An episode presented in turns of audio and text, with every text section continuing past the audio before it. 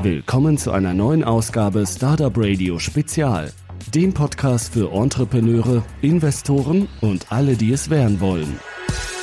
Hallo, mein Lieben, hier ist wieder Jörn von startupradio.de, eurem Nummer 1 Startup Podcast direkt und live aus Frankfurt. Ich habe mir heute jemand aus Berlin zugeschaltet, nämlich Claude. Hallo Claude.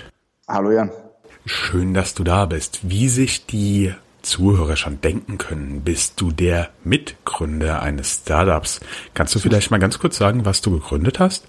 Ja, ähm, und zwar heißt das Startup Booker Tiger, ähm, was ich zusammen mit äh, Nikita Farnholz vor drei Jahren gegründet habe. Booker Tiger ist eine äh, Plattform für Reinigungsdienstleistungen und zwar im privaten sowie auch für den äh, geschäftlichen oder gewerblichen Bereich. Wenn ich jetzt mal, also ich muss ja zugeben, ich bekomme auch eure E-Mails, so ein bisschen Werbung. ähm, die, die kommen auch nicht so oft, dass, dass ich davon genervt wäre. Also das finde ich schon mal gut. Aber was ich mich so als erstes gefragt habe, was hast du denn in deinem Leben gemacht, dass du überhaupt zu so, zu so einer Startup-Idee gekommen bist? Kannst du uns da mal so ein bisschen ranrobben lassen? Vielleicht hast du schon gerne als kleiner Junge mit dem Staubsauger deiner Schwester gespielt oder so?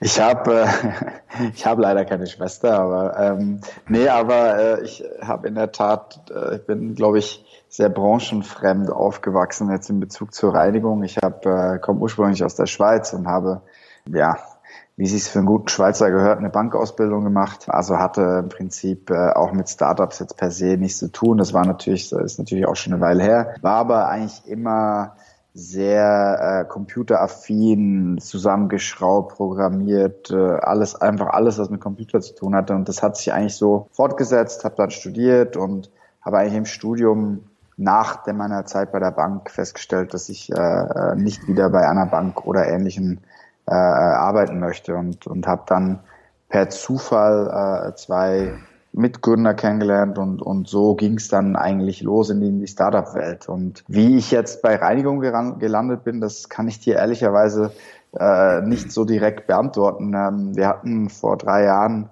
nach äh, Ideen äh, gesucht, nach, nach äh, Dingen, wo wir glauben, wo wir wo glaubten, dass wir unsere äh, unser Know-how gut deployen können und, und Netzwerk haben und, und das war eine von, von vielen Ideen, die wir interessant fanden und dann hat sich das so ergeben. Also zum ersten Mal muss ich ja sagen, wir diskriminieren hier nicht. Also zum einen habe ich selbst meine Bankausbildung gemacht und zum anderen sind auch Schweizer uns natürlich herzlichst willkommen. So. Das freut mich. Ich würde vielleicht kurz noch mal einhaken. Was hast du denn ursprünglich mal studiert? Bist du so ein ganz klassischer BWLer? Ich habe Wirtschaftsinformatik studiert. Ähm, das war für mich so, ich habe eigentlich durch Zufall studiert. Ich war, ich war bei der UBS, hatte da eigentlich einen sehr guten Job äh, und äh, zu der Zeit war das war Online-Banking oder E-Banking, wie es damals hieß, äh, war war gerade neu und und die Bank hat händeringend nach Leuten gesucht, die sich irgendwie mit Internet und, und Softwareentwicklung auskannten. Und obwohl ich eigentlich aus, wie gesagt, aus der aus der Bank kam,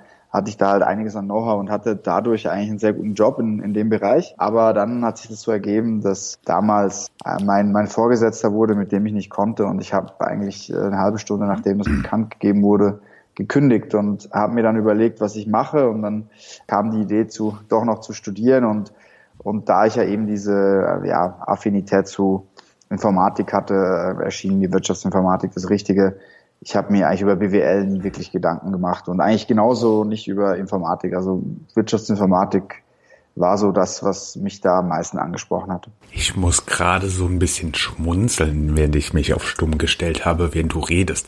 Warst du auch so einer von diesen coolen Typen, die sich selbst ihre Rechner zusammengebaut haben? Ja, weiß nicht, ob das cool war, ehrlicherweise. Aber, ich habe es auch gemacht, aber, insofern war das aber, cool. Ähm, das habe ich tatsächlich gemacht, ja.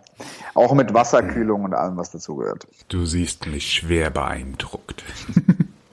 so, und dann bist du vom selbst Computer zusammenschrauben, bist du irgendwann bei Lieferheld gelandet. War ja. das irgendwie so, du suchst einen Job oder so, Job sucht dich und das auf einmal ist das ein, passiert? Das war ein sehr, sehr, sehr langer Umweg. Ja. Also ich bin, bin nach dem Studium ähm, eigentlich für einen ersten Job oder für ein Praktikum, wenn du so willst, in, in Shanghai gelandet, in China. Hatte da äh, ähm, mit verschiedenen äh, Firmen zu tun. Ich würde jetzt mal sagen, so ein Internship als Berater, wenn du so willst. Ähm, und fand halt China ganz cool. Damals war ich 25, ähm, fand aber den Job relativ uncool.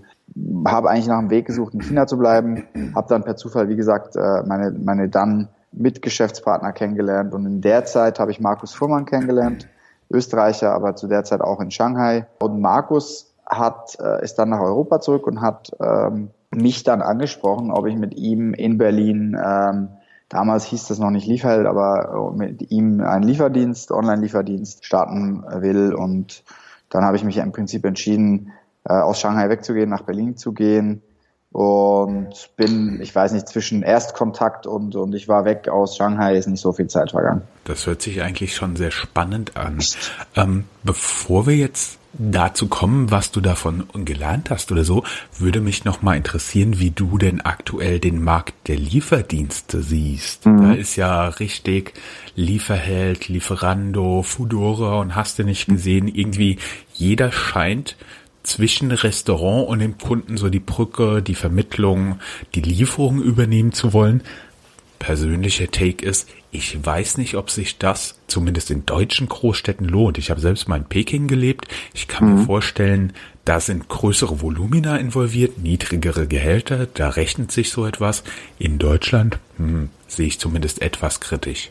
Na gut, ich, das Modell an sich äh, hatten wir natürlich schon den Eindruck, dass das äh, tragbar ist, äh, wenn man sich äh, Unit Economics der des Modells anschaut, jetzt äh, Lieferheld, ja, sei Fedora, Fedora ist ein anderes Modell. Ich glaube schon, dass das insofern ein sehr profitables Modell sein kann. Wir sehen das in anderen Ländern. Wir haben zu Delivery Hero Zeit äh, eine Firma in Schweden gekauft, die heißt Online Pizza. Die Online Pizza operiert mit sehr hohen EBITDA-Margen. Das kann ein sehr profitables Modell sein. Allerdings ist es schon so, dass wenn man in einem hart und umkämpften Markt, also die sich befindet, wie das in Deutschland gerade der Fall ist, dann äh, ist natürlich äh, nicht wirklich von einem profitablen Geschäft auszugehen, weil weil man halt sehr, sehr, sehr viel Geld in Marketing investieren muss. Ne? Ich glaube, was was äh, äh, Anzahl Player angeht, ich meine, es hat ja schon eine Konsolidierung gegeben. Es ist im Prinzip gibt's Delivery Hero mit Lieferheld, Pizza.de und Fedora. Dann gibt's äh, ähm, Takeaway.com mit Lieferando und dann gibt's noch Deliveroo und das war's dann mehr oder weniger. Ich glaube, Delivery Hero ist da, sage ich jetzt natürlich nicht ganz uneigennützig, aber ich glaube, Delivery Hero ist da in, in der besten Position, weil sie einfach ähm, mit drei Playern, ähm, die, die, die größte, das größte Unternehmen am Markt sind und insofern auch die größte Chance haben, da irgendwie profitabel zu operieren. Aber wie gesagt, ich glaube, in Deutschland wird das noch eine Weile dauern, bis da ein klarer, eine ganz klare Nummer eins hervorgeht, wo dann auch das Modell profitabel ist. Insofern, wie gesagt, ich, ich, ich, ich finde das ein gutes Modell. Ich glaube, es funktioniert, ähm, aber ähm, es funktioniert nur dann, wenn man sich nicht in einer Marketing-Schlacht Schlacht befindet. Wir sollten vielleicht den Leuten, die zuhören und keine Betriebswirte sind, nochmal erklären, was EBITDA ist. Das ist Earning Before Interest, Taxation, Depreciation and Amortization, also alles Geld, was du verdienst vor Zinsen, Steuern und irgendwelchen Abschreibungen. Die Amerikaner machen ja da zwischen materiellen ja. und immateriellen Vermögensgegenständen machen die so ein bisschen Unterschied. Das kennst du im deutschen Handelsrecht nicht so ganz, aber das ist egal. Ein Link findet ihr natürlich in den Show Notes. So, was hast du denn da eigentlich gelernt und warum bist du raus, um jetzt mal langsam mhm. in unsere Hauptgeschichte zu kommen? Ähm, ich glaube, äh, die, die, die Hauptlearnings, also ich komme ich komm von der von dieser Produktseite, ja. Ich, ähm, ich alles, was mit, mit Software, Produktmanagement, Projektmanagement zu tun hat. Und insofern glaube ich, ähm, in dem Bereich habe ich halt schon sehr viel dazugelernt, wenn es darum geht, wie strukturiert man ein großes äh, Engineering-Team, wie arbeitet man, wie arbeiten Produkt und Engineering miteinander zusammen, was, äh, was ist ein gutes Setup für, für QA, also für Qualitätssicherung etc. Also sehr viel in dem Bereich, ähm, weil, musst du überlegen, als wir angefangen haben, war ich der Designer, Produktmanager und Frontend-Developer in, in einer Person. Und, und als ich gegangen bin, äh, waren das äh, 120 Leute. Äh, insofern ist das natürlich schon ähm, ein krasser Unterschied, ja, was, was, was es an Prozessen braucht, um so etwas wirklich ähm, effizient so im Laufen zu haben. Und das Zweite ist auf jeden Fall Unternehmensorganisation, Wachstum. Ja, wir sind, wir sind super schnell gewachsen. Ähm, wir haben, glaube ich, sehr viele gute Sachen im Bereich äh, Kultur gemacht. Wir haben auch sehr viele Fehler im Bereich äh, Unternehmenskultur gemacht. Wir haben äh, sehr viel dazugelernt, wenn es darum geht, ne, wie man, wie man Mitarbeiter quasi incentiviert, wie man sie behält, wie, und, also ganz viel im Bereich Unternehmensentwicklung. Und ich glaube, das, das war etwas, was ich auf jeden Fall, ja, was, was mir, was mir sehr viel gebracht hat äh, in der Zeit bei Liefeld. Was natürlich auch äh, sehr interessant war, war die ganze Geschichte Venture Capital, Finanzierung. Damit hatte ich vorher nichts zu tun. Die, unsere Firma in, in Shanghai ist ein profitables Unternehmen. Wir hatten kein Fremdkapital. Insofern war das auch mein erster Berührungspunkt von, von Seed-Investoren bis hin zu großen äh, Private Equity-Investoren. Ähm, und zwar kondensiert auf, auf vier Jahre, wenn du so willst. Äh, warum ich gegangen bin, ist im Prinzip, als, als, als, ich, als ich bei Delivery Hero raus bin, war Delivery Hero schon eine sehr große Firma in, in Bezug auf Anzahl Mitarbeiter, in Bezug auf Länderorganisationen und schlussendlich war meine Rolle offiziell Chief Product Officer, also verantwortlich für Produkt und Produktstrategie ähm, global, war nicht so operativ, wie ich mir das gewünscht hätte. Ja, das war natürlich eine sehr, äh, sagen wir so, strategische, äh, politische Rolle zum gewissen Grade auch und das war einfach zu dem Zeitpunkt nicht das, was mir, was mir, ähm, na, was mir Spaß gemacht hat und und ich habe darüber lange mit meiner Freundin auch geredet und wir, ehrlicherweise war es dann einfach so, dass, dass wir gesagt haben, okay, du musst die, wir haben, wir haben ein One-Way-Ticket im Leben und du musst was machen, was dir Spaß macht, wenn du die Möglichkeit hast dazu. Und und das war dann eigentlich so der, der Trigger zu sagen, okay, äh, wir, ich fange nochmal bei Null an. Das ist ein schöner Spruch, ein One-Way-Ticket im Leben. Das finde ich cool. So, und dann bist du wahrscheinlich so ein bisschen über Inspiration von eventuell deutschen Wettbewerbern wie Helpling oder amerikanischen Vorbildern wie Homejoy wahrscheinlich auf die Idee eines Startups zur Vermittlung von Putzkräften gekommen. Aber wie bist du denn da rangegangen? Ich kann mir vorstellen, du bist dann erstmal aus der Firma raus und hast dir dann ein paar schöne Tage mit deiner Freundin gemacht. Aber irgendwann wird man wieder so ein bisschen unruhig, ne? Und wie, wie bist du dann rangegangen? Für die ganzen das, Leute, die jetzt da draußen sitzen und sich überlegen, ja, ich habe ein One-Way-Ticket, aber wohin soll es jetzt gehen? Hm. Das hast, das hast du dir ähm, gut überlegt, das ist allerdings falsch. Und zwar ähm, war es so, dass wir äh, zu der Zeit ähm, wenn ich wir sage, manchmal Mitgründer und mich, dass, dass wir unserem Niklas, dem, dem CEO von Delivery Hero und auch dem Board gesagt haben, dass wir uns überlegen, die Firma zu verlassen und dass wir gerne ähm, schon in der Zeit bei Delivery Hero uns anfangen äh, äh wollen zu überlegen, was wir nachher machen. Und das wurde uns quasi, das wurde uns erlaubt. Ähm, und insofern gab es diesen, diesen Break in dem Sinne nicht. Wir haben uns eigentlich in der Zeit bei Delivery Hero gegen Ende äh, mit, mit Ideenfindung auch beschäftigt, natürlich äh, als Nachtschicht.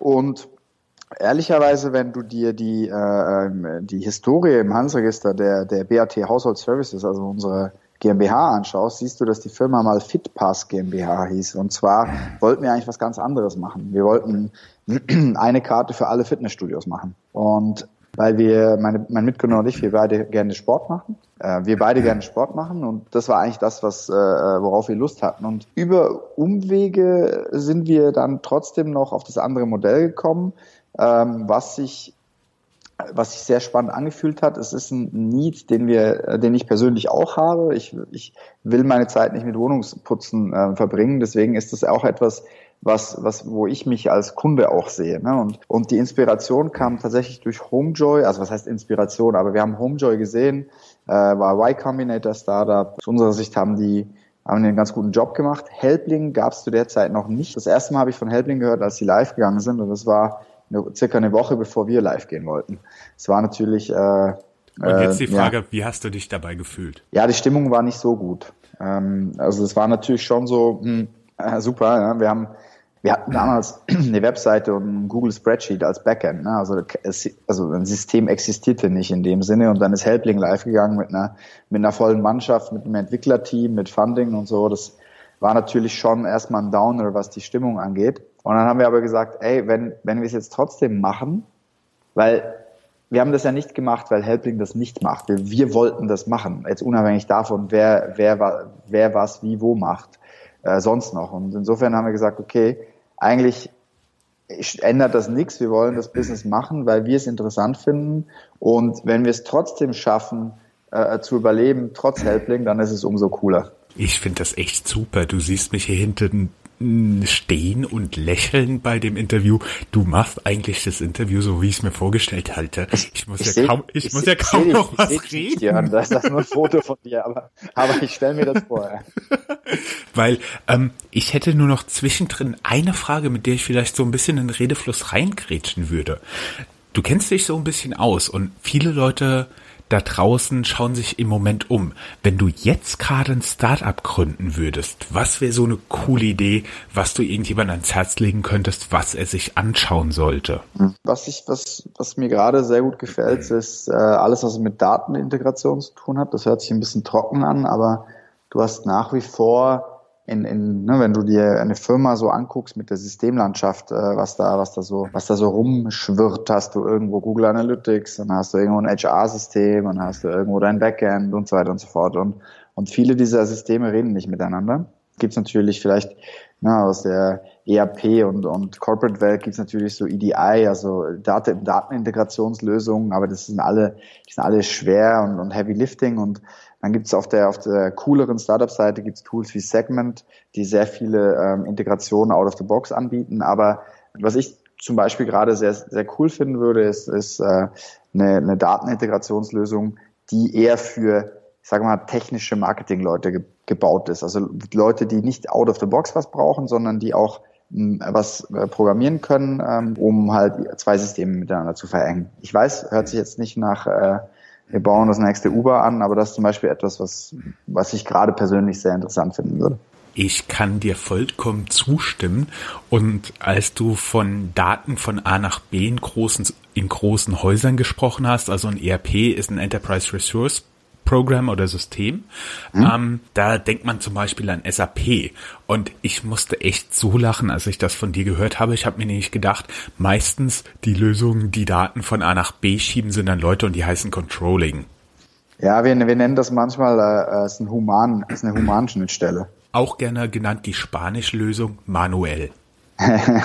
genau. So, dann wart ihr praktisch dabei, mit einem Excel-Sheet und einer schönen Webseite Booke Tiger zu gründen. Und ich meine, okay, ihr habt auf der einen Seite habt ihr einen großen Helpling gehabt, auf der anderen Seite habt ihr Homejoy gehabt, so als richtig cooles Vorbild. Ja. Ähm, war nicht so schön, was mit denen passiert ist. Können wir später gerne nochmal drüber reden, wenn du möchtest. Ja. Und die Frage für mich ist, normalerweise ist es ja Selbstmord, genau das zu machen, was dein Wettbewerber macht, wenn er mehr Geld hat. Also es ist generell ja. eine schlechte Idee, genau das zu machen, was dein Wettbewerber macht. Nur besser, weil das ist immer so, das ist immer eine ganz, ganz unglückliche Lösung, sondern du musst mhm. dir praktisch eine eigene Kundengruppe suchen, so deinen eigenen Markt machen. Wie seid ihr da rangegangen? Mm, ich glaube, wir haben das ein bisschen anders gesehen. Äh, und zwar hatten wir, muss kurz wieder zu Liefeld zurück, wir hatten bei Liefeld eine Situation, wo, wo, wo wir viel mehr Geld als Lieferando hatten.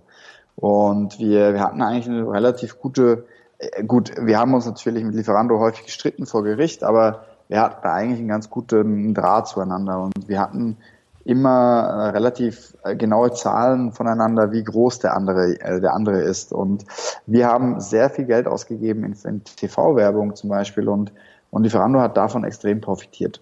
Und im Prinzip haben wir jetzt einfach den Spieß ein bisschen umgedreht und haben halt äh, als, als Helpling mit ihrer TV-Kampagne, mit der ersten gestartet ist, haben wir sehr aggressiv auf zum Beispiel auf Helpling ge geboten ne, bei, bei AdWords und haben versucht, so viel Traffic abzubekommen wie möglich ähm, äh, durch der durch quasi äh, Marketingkampagnen von Helpling befeuert wurde. Das finde ich total ulkig, weil als ich euch, als wir dieses Interview vereinbart haben, wir können unseren Zuhörern vielleicht sagen, dass das ein bisschen länger gedauert hat mit unseren beiden Terminkalendern, ja. habe ich nach Booke Tiger gegoogelt. Das erste, was ich gesehen habe, ist Helpling AdWords. Ja, natürlich, natürlich. Also ich glaube, das ist gängige, gängige, äh, ne, gäng, gängiges Vorgehen. Natürlich kannst du viel beeinflussen, äh, wie hoch dein, deine Bits sind, zu welcher Zeit. Wenn du weißt zum Beispiel, wann die Helpling-Spots sind, bietest du halt in der Zeit extrem viel, dass du ganz oben bist ähm, und so weiter. Ne? Also da gibt's da gibt's verschiedene. Kennst du eigentlich äh, die Geschichte von Jamba Juice? Die kenne ich nicht, nein. Das war sehr toll, was die praktisch gemacht haben. Die, die machen so Smoothies, die sind in, in den USA im Wettbewerb und das habe ich mal, äh, während ich dort studiert habe, mitbekommen. Und dann hat McDonalds gesagt, oh, jetzt, jetzt hauen wir den richtig einen rein. Wir machen auch Smoothies und haben eine riesen Aktion mit Vouchers, mit Gutscheinen gemacht und dann hat mhm. Jamba Juice einfach ein Schild hingestellt, wir nehmen noch McDonalds Gutscheine. Ja. ja, du kannst, du kannst, es gibt immer eine Möglichkeit. Was natürlich eine schlechte, eine schlechte Idee ist, ist jetzt so, keine Ahnung, ne, so Braveheart-mäßig, wenn die andere Armee äh, 100.000 Leute hat und du hast 10.000 Leute, dann würde ich mich auch nicht auf dem Feld einfach gegenüberstellen und, und ähm, äh, ja, anfangen zu schießen, dann, dann verlierst du. Da musst du halt eine andere Taktik überlegen. Aber es gibt immer eine Möglichkeit und, und in unserem Fall war das halt nichts, nicht so schnell zu skalieren, ja, nicht in, nicht in, äh, was auch immer, zehn Länder zu gehen und unendlich viel Overhead aufzubauen, sondern halt erstmal zu gucken, okay, kriegen wir das äh, Business in Deutschland auf die Kette, um dann eins nach dem anderen zu ähm, äh, anzugehen, knowing, dass wir halt eben nicht die finanzielle Firepower haben, die ein Helpling in dem Fall hat. Dann war schon mal klar, ihr geht nicht in alle Länder. Und was habt ihr euch dann überlegt, wie ihr dann vorgehen könnt, wie euer Business später aussehen könnte? Mhm. Also wir hatten schon immer die, den, den äh, Glauben, dass, dass der Markt an sich groß genug ist und wir mit, mit Helpling jetzt in den ersten drei, vier, fünf Jahren nicht wirklich äh, um, um die Kunden uns streiten werden. Und ich glaube, das hat, das war auch zu einem zu einem großen ähm, Grad auch auch äh, korrekt. Es ist es ist häufig so, dass man sich denkt, ja okay, da gibt's jetzt zwei, aber es gibt viele Wohnungen und es gibt viele viele Wohnungen zum Putzen und es verträgt äh, zwei drei Anbieter. Und das gleiche das Gleiche hast du in ganz verschiedenen Branchen auch. Also nur weil es einen Anbieter schon gibt, heißt das nicht, dass es keinen zweiten braucht. Und insofern haben wir uns einfach überlegt, okay, wir, wir bauen unser Geschäft einfach ähm, so auf, wie, äh, wie wir es quasi von, von den Economics her für uns für richtig halten. Wir hatten ja einen Businessplan und solange wir unseren Plan erfüllt haben, gab es keinen Grund, jetzt äh, großartig durchzudrehen und versuchen, Helpling zu besiegen. Ja? Wir hatten ja unseren Plan, den fanden wir gut und, und nach, auf diesem Plan executest du und unabhängig davon, was dein, was dein Mitbewerb macht. Dann würde mich interessieren, ihr habt euch praktisch so ein bisschen dagegen entschieden, wie Helpling zu sein. Wobei ein großer Unterschied ist, Helpling sieht sich als IT-Firma, als Plattform, um Selbstständige zu vermitteln. Und ihr wiederum, wenn ich das richtig verstehe, habt meistens sogar diese Leute bei euch selbst angestellt. Wie kam es denn dazu? Gut, man muss, man muss sagen, dass wir am Anfang gleich wie Helpling waren. Oder, also wir, haben, wir hatten beide das gleiche Modell. Ja, wir waren beide eine Plattform, haben äh, mit, äh, mit äh, Freelancern zusammengearbeitet. Bei uns war das so, dass wir im Prinzip gesagt haben, dass die Qualität und des Services, den äh, der Kunde bekommen hat, war einfach nicht auf dem Niveau, wie wir es haben wollten. Ja, und, und das ist so ein bisschen wieder das Lieferheld-Problem. Ne? Der, der Kunde bestellt eine Pizza über Lieferheld, kriegt eine schlechte Pizza und beschwert sich dann bei Lieferheld und schreibt, Lieferheld hat, Lieferheld hat mir eine schlechte Pizza geliefert. So, das Problem ist, Lieferheld kann nur bedingt etwas für diese schlechte Pizza. Und das gleiche Problem hatten wir eben auch. Ne? Du sagst halt, okay, du buchst bei Buketiger eine Reinigungskraft, wir vermitteln dir eine Reinigungskraft und die Reinigungskraft ist schlecht. So, warum ist die Reinigungskraft schlecht? Vielleicht hat sie einfach keinen Bock oder was auch immer, aber vielleicht äh, nutzt sie eben auch einen schlechten Schwamm oder weiß nicht, wie, wie man eine gewisse Chemikalie einsetzt oder ähm, und so weiter. Ne? Und, und das war eben so ein Thema, was du halt mit Freelancern nicht lösen kannst, weil du eben mit selbstständigen Leuten zusammenarbeitest, denen du unter anderem nicht vorschreiben kannst, wie sie ihren Job zu tun haben. Ne? So. Und das kannst du versuchen zu umgehen, aber das ist dann irgendwie alles ein bisschen Grauzone und, und deswegen haben wir uns gesagt, okay, was, was ist die Lösung? Ähm, und die Lösung war, dass wir unser Geschäftsmodell umstellen und eben ähm, nur noch ausschließlich mit eigenen Reinigungskräften zusammenarbeiten. Und ähm, so ist das gekommen und der Vorteil ist eben, dass wir sagen können, okay, wir wissen ganz genau, wann eine Person verfügbar ist, weil wir mit dieser Person einen Arbeitsvertrag haben. Wir wissen, wann die Person krank ist, weil die sie bei uns krank, wenn die krank ist, krank melden muss und so weiter und so fort. Ne? Und dann hast du natürlich eine gewisse Prozesssicherheit auf der einen Seite und auf der anderen Seite können wir halt unsere Tiger auch trainieren und ausbilden und gewisse Vorschriften machen in Bezug auf, welche Prozesse zum Beispiel ähm, genutzt werden. Ja, was mache ich, bevor ich eine Wohnung betrete oder wenn ich die Wohnung betrete? Was mache ich, wenn ich die Wohnung verlasse? Und das können wir eben so an unsere Reinigungskräfte weitergeben. Finde ich ja schon, äh, schon total schön, wie du auf eure Tiger referenzierst. naja, das ist, ich sage mal so, das, deswegen heißt das Ding ja auch Tiger. Ja? Und nicht Bucke Schlumpf oder Bucke whatever. Ja? Also das ist halt so, wir, wir sehen, Putzen ist so ein bisschen, ja, meine Putzfrau, die bezahle ich schwarz, ja, das ist eher so ein bisschen eine Schmuddelecke, wenn du so willst. Äh, und was wir schon wollen, die Ambition ist schon Reinigung aus dieser Ecke rauszuholen. Und äh, wir haben gedacht, wir, wir fangen mit dem Namen an und die Reinigungskräfte eben Tiger. Ja, wir nennen auch, auch unsere Mitarbeiter intern Tiger, aber da gibt es keinen Unterschied. Ähm, das ist für uns, äh, sind das Leute, die quasi uns oder mir, dem Kunden, das Leben erleichtern. Und deswegen dürfen die ruhig Tiger heißen. Ich musste schon wieder lachen. Ich habe mir gerade überlegt, in welchem Markt denn ein Startup sein könnte, was Bucke Schlumpf heißt. Ach, keine Ahnung, aber ich weiß, war ein Beispiel, ne? Aber, aber es ist halt. Schon okay, ist, alles fein. Es ist schon so, dass wir halt äh, aus unserer Sicht oder aus meiner Sicht, Tiger ist halt, ne, das ist halt irgendwie optisch ein ansprechendes Tier, ist schnell, relativ sauber, einiger, also das ist schon, das hat so ein paar gute Attribute. Jetzt unabhängig davon, dass es dich wahrscheinlich frisst, wenn es Hunger hat, aber das ist ein anderes Thema. Ich kann mir gut vorstellen, wie ihr auf diese Lösung gekommen seid. Und jetzt würde mich mal interessieren, als ihr das erstmal mit euren Investoren abgesprochen habt. Ich meine, mit denen habt ihr ja regelmäßig Treffen und dann so, habt ihr denen ja. gesagt, Jungs, wir verabschieden uns vom Plattformmodell. Wir gehen jetzt hin und stellen alle Arbeitskräfte an. Also da ist ein riesiger Aufwand hinten dran mit den Arbeitsverträgen und was nicht alles hast. Und persönlich würde mich dann mal interessieren, wie habt ihr das den Investoren verkauft? Oder haben die Investoren dann gesagt, sag mal, Claude, hast du heute zu warm geduscht? Hallo ihr Lieben, hier ist Jan von startupradio.de. Wie ihr hört, habe ich mich sehr, sehr lange mit Claude unterhalten. In Summe ist unser Interview etwas über 50 Minuten, nee, 54 Minuten und ein klein wenig lang geworden. Deshalb haben wir es genau hier geteilt. Die Antwort auf meine Frage hört ihr nächste Woche an der gleichen Stelle. Bis dann. Ciao, ciao. Das war eine Folge Startupradio.de. Weitere Gespräche mit Gründern, Investoren und Organisatoren von Startup-Events findet ihr auf www.startupradio.de.